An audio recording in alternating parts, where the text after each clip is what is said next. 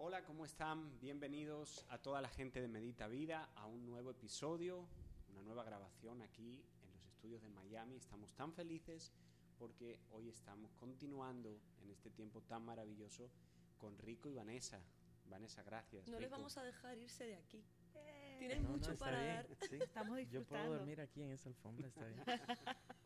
Bueno, ¿cómo están? ¿Cómo se sienten? ¿En qué proyectos están ahora mismo metidos, involucrados? Yo sé que ustedes son gente creativa, siempre se está inventando algo nuevo. Eh, ¿Qué nos pueden comentar de su vida, de sus planes, de sus proyectos, el ministerio, los jóvenes, cómo está la iglesia?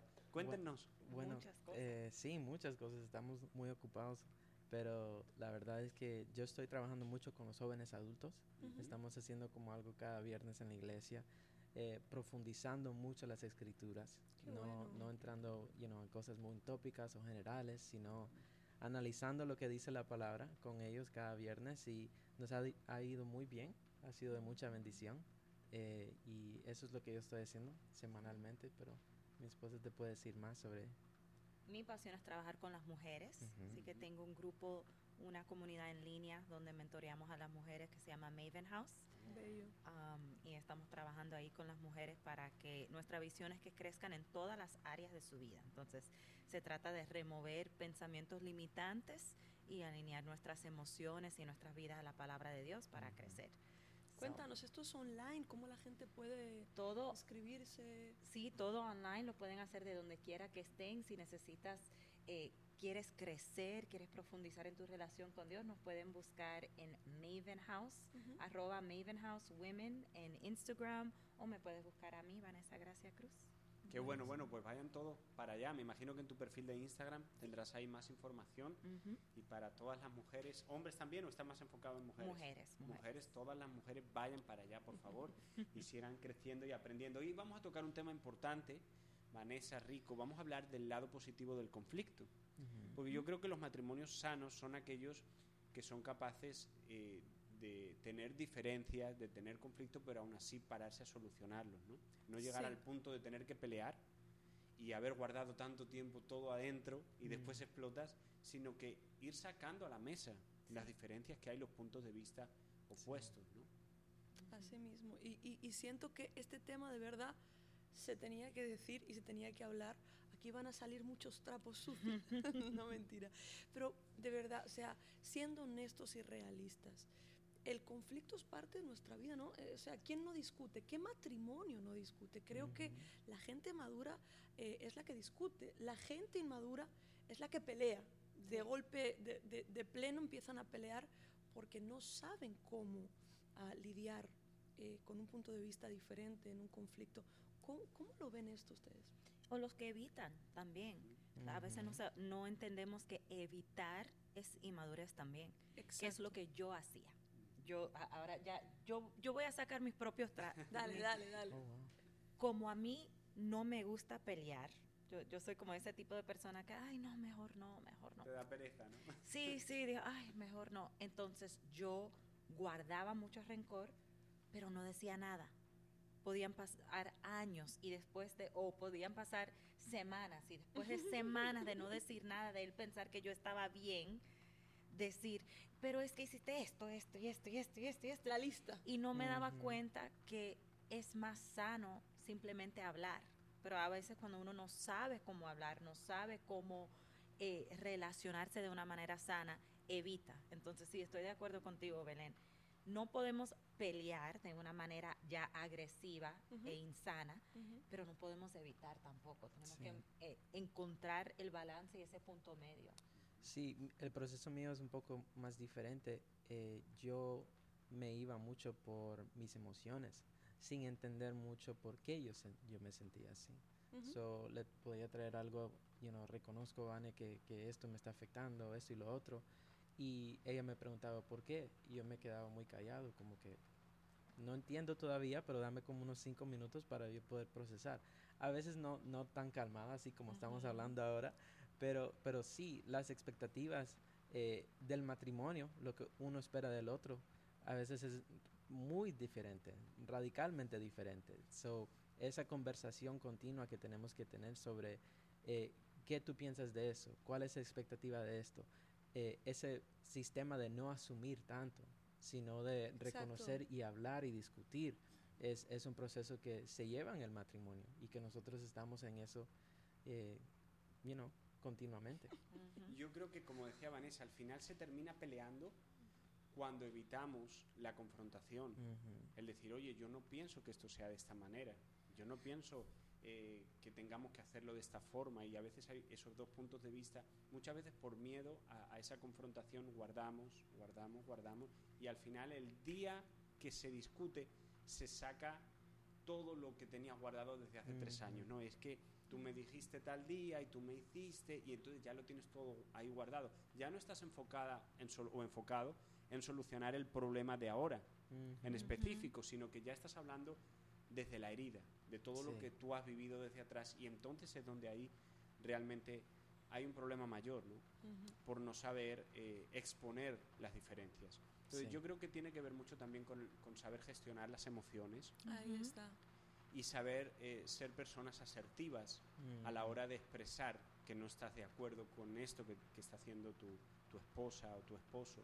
Eh, es importante tener esa, esa calma, ese dominio propio, pero no dejarlo pasar, como decir, bueno, me hizo esta. Yo lo que siempre recomiendo es, si tu esposa está haciendo algo, tu esposo está haciendo algo que realmente te molesta y que no te gusta, házelo saber. Uh saber, ¿no? Sobre todo las mujeres creemos que, que los hombres tienen telepatía. O sea, ¿por qué tiene que prever tu esposo que te está pasando? Y me di cuenta de que no tenía por qué preverme. Entonces me frustraba muchas veces yo misma, amiga, porque era como... O sea, tú piensas que yo te adivinaba. sí, porque yo pienso, pero ¿cómo no se está dando cuenta que estoy mal? Es increíble que haga como que nada está pasando y, no se da cuenta de que yo estoy mal, pero no lo estás diciendo. Sí, ¿Por qué él tiene la obligación de saber que tú estás mal? Entonces, eh, de verdad que como tú eh, he aprendido a hablar más hablar más eh, y hablar al momento. Creo que es muy sano para la gente que nos ve cómo lidiar con los conflictos. Habla al momento, sé sincero acerca de tus sentimientos. sin, llegar a censurar ¿no? a la persona, porque yo creo que una de las maneras en, en los que hemos aprendido, Emanuel y yo, a, solventar un conflicto es sobre todo tratando de ponernos en el lugar de la persona. ¿Por qué él ha reaccionado así? ¿Por qué me habrá dicho eso? O sea, ¿qué es lo que le ha llevado a esto? E ir un poquito más profundo te hace no juzgar el acto eh, de lo que está pasando, sino el por qué, ¿no? Del acto. ¿Qué, ¿Qué es lo que le ha llevado a él a hacer esto? Entonces, esa pregunta sana mucho. Sí, sí, sí. ¿Por qué has hecho esto, amor? Es que me parece muy raro que hayas reaccionado así. ¿Qué es lo que te ha llevado a hablarme así? Y darle el chance a él también de, explicarse, porque a veces vamos a la censura, has hecho esto y eres así y pa, pa, pa, pa, personaje, es fuerte. Sí, algo que nos enseñó, nosotros llegamos a tener un crisis en nuestro matrimonio hace unos años y fuimos a la consejería. Y algo, algo que ella nos dio fueron reglas para pelear, reglas para discutir. Y hay reglas que nosotros tenemos y una de esas reglas es no asignar uh, meaning, no asignar... Eh, eh, ¿Culpa? culpa?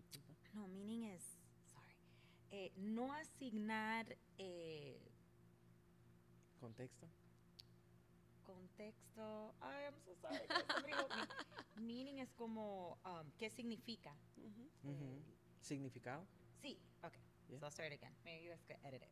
Bueno, eh, una de las reglas que ella nos dio fue no asignar significado, asignarle significado a las acciones o las palabras de otra persona, porque para ti pueden significar algo muy diferente. Y siempre yo doy el ejemplo cuando lo estamos enseñando a otras parejas, de que cuando nosotros empezamos a salir, íbamos al mall o íbamos a cualquier lugar, y cuando yo lo quería encontrar, yo le pitaba, le hacía porque eso me hacía mi mamá a mí. Entonces, para mí era algo como de cariño. Mi mamá decía, y todos los niños venían corriendo, era como, nos vamos, ¿verdad? Para mí era algo lindo. Cuando yo se lo hice a él, él me dijo, ¿por qué me pitas como si yo fuera un perro? Y se enojó. Y tuvimos, eso es un ejemplo pequeño de cómo a veces él en ese momento me estaba asignando muchas cosas a lo que yo hacía cuando para mí significaba algo totalmente diferente. Entonces, ¿cómo podemos evitar algunos conflictos antes de enojarte, antes de decir, no, él lo hizo porque yo, yo no le importo, porque él es egoísta, porque, como dice Belén, Mm. ¿por qué hiciste eso? No, yo pensé que tú estabas cansada. Yo, oh, una, una pelea que tuvimos una vez, mi sobrinita se estaba presentando al Señor, pero yo estaba embarazada. Y en vez de levantarme a la hora, mi esposo me dejó descansar. Él pensó que yo iba a estar tan contenta que él me dejó descansar, pero yo me levanté enojada porque yo dije, voy a perder la presentación de mi sobrina, ¿por qué no me levantaste? Y es, yo muy calmado, pero, pero descansaste, ¿verdad? Y él ¿Verdad? pensando que me hizo el favor más grande porque me vio cansada, él pensando que estaba siendo dulce. Entonces, sí, eso, preguntar el por qué, por qué lo Sí. hizo en vez de asumir. La verdad es que, bueno, los hombres somos muy prácticos. No- Total, no- total.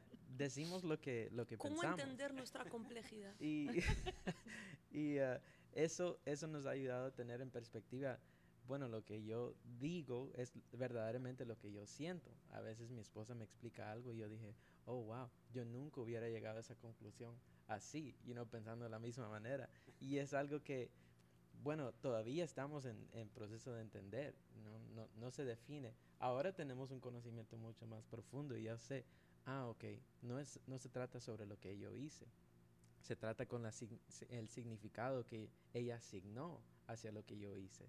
So, entramos en, un- en una discusión ya hablando, you know, calmadamente, hablando sobre, sobre cómo, cómo te afectó lo que yo hice. Exacto. Y a veces eso nos pasa. A veces nos pasa también que no es lo que yo digo, es cómo yo lo digo. Y, y eso cambia mucho el, el temperamento, cambia mucho cómo nos la sentimos del memento- ah, en, en el momento, sí, la atmósfera, porque yo pudiera decir algo tan normal, simplemente como que, oh, eh, estoy, I'm free tonight, no tengo planes esta noche. Y se me olvidó que teníamos una cita que habíamos planeado hace dos semanas. Y yo contento porque yo estoy, no tengo nada en la noche y ella me dice, pero, oh, pero recuerda que teníamos algo. Ah, sí. Ella pudiera pensar, yo tal vez no soy tan importante como recordar una cita. Pero no, podemos hablar sobre que es un error, se me, se me fue, you know, pero, pero sí. Ahora yo la tengo que llevar en la cita. so. Yo creo que a veces cuando eh, en- hay conflictos en medio se necesita madurez y se necesita estar sano emocionalmente Ujú. para hablar con personas que piensan opuesto a ti, no solo en el matrimonio, sino en la iglesia, en tu trabajo, en la empresa, en todas partes, hablar con alguien que, que piensa diferente a ti y no llegar a, a- a pelear, ¿no? Porque Sí. hay gente que solo puede hablar con espejos, es decir, con personas que les dan la razón. Yo creo Sí. que el- el- el- la definición de una persona madura es aquella persona que es capaz de sentarse a la mesa con una persona que tiene ideas totalmente opuestas, Total. exponer lo que cree y, y ver el punto de vista de la otra persona, ¿no? Pero sin llegar a, a discutir. Pero sí es cierto que nosotros los hombres somos mucho eh, más sencillos a la hora de olvidar cuando hay una discusión y ellas lo acumulan. Porque yo, Oh, yo muchas veces, y esto lo, hab- lo hablo como para poner una, una debilidad en mí, así como ella dijo que, que a veces ella pensaba que yo le adivinaba, ¿no? A veces yo me he ido de casa, he discutido con ella y cuando he llegado yo me olvido completamente, o sea, yo ya no me acordaba que habíamos discutido. Entonces yo voy y me acerco y la abrazo así por detrás y, y trato de, de acercarme a ella y ella está eh, reacia, o sea, todavía está diciendo, "Eh, hay un conflicto aquí, no vengas a abrazarme porque no, porque no te voy a aceptar el abrazo, Sí. quieres solucionarlo. Y nosotros a veces lo olvidamos porque esto es lo que yo creo, la mujer es mucho más emocional Sí. y nosotros tenemos que a veces no ser tan simples Yes. y decir, bueno, puede ser que tú te has ido a jugar fútbol, tú te, te has ido a jugar PlayStation, te has ido a orar, te has ido a la reunión de jóvenes, te has ido a cualquier otro lugar y ya se te olvidó lo que pasó. Pero la mujer, como vaso frágil, hay que saber eh, tratar y realmente creo que en el matrimonio no se debe buscar quien tiene la razón. Ahí está. Porque cuando el matrimonio sale ganando Sí. es cuando eres capaz de perder. Sí, sí, Sí. sí. Y eres Sí. capaz eh, de decir, me da igual quien tenga la razón, lo importante es que el matrimonio salga beneficiado y, y O sea, la, pregun- perdón, ¿no? la pregunta es, ¿quieres solucionarlo o no? Porque mientras, estés en la tuya y en el orgullo, aquí se pueden pasar años. Sí. Pero la pregunta aquí es, ¿quieres solucionarlo? Porque si quieres, vas a tener que perder de tu derecho. Eso está genial. Sí. Estamos en el mismo equipo en contra del problema. Exacto. En Exactamente, contra en contra de uno al otro. Y muchas veces en el matrimonio eso no llega a ese punto de resolver el problema porque uno o los dos no son lugares seguros Ajá. para la otra persona y pueden compartir algo, pero me lo estás echando a la cara lo que yo te dije y en vez de reconocer que me estoy exponiendo, estoy enseñando lo que está en mi corazón. Y si no nos llegamos a ese lugar seguro donde podemos discutir, uno se va a cerrar y uno va a decir, yo no le voy a decir a la persona porque lo va, a usar contra mí. O algo que yo compartí en mi momento privado, ellos, ellos no, no respondieron muy bien. So, tal vez yo no puedo compartir lo privado que siento.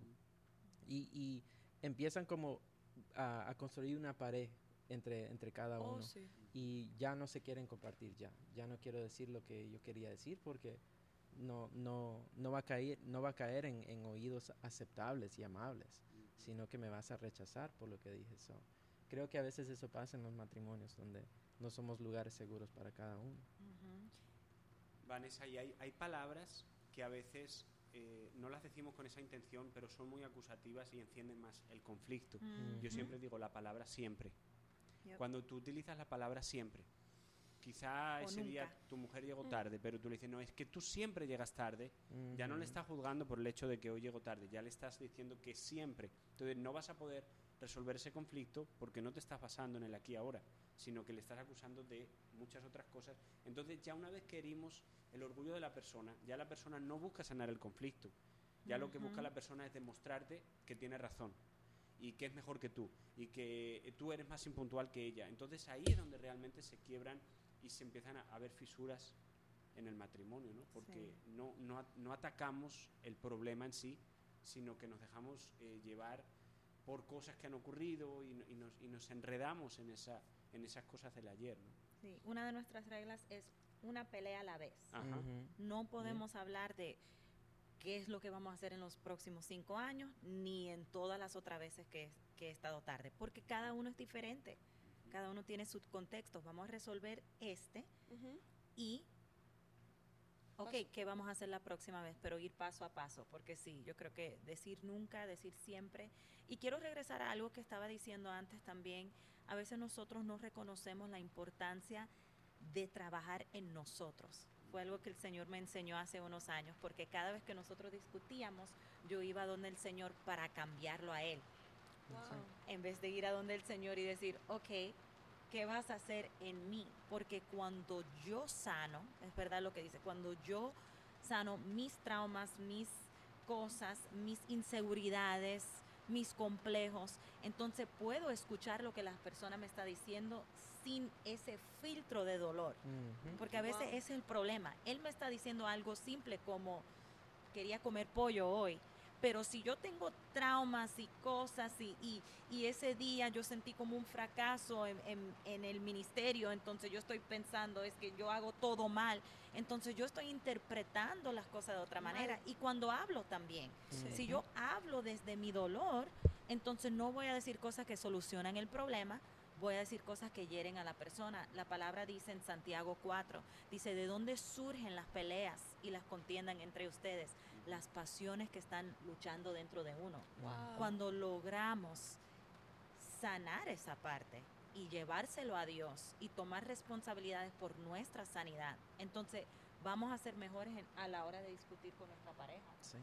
Así mismo es. Buenísimo. Así que desde aquí a todas las personas que nos escuchan, matrimonio, la Biblia nos dice, el sol no se ponga sobre tu enojo.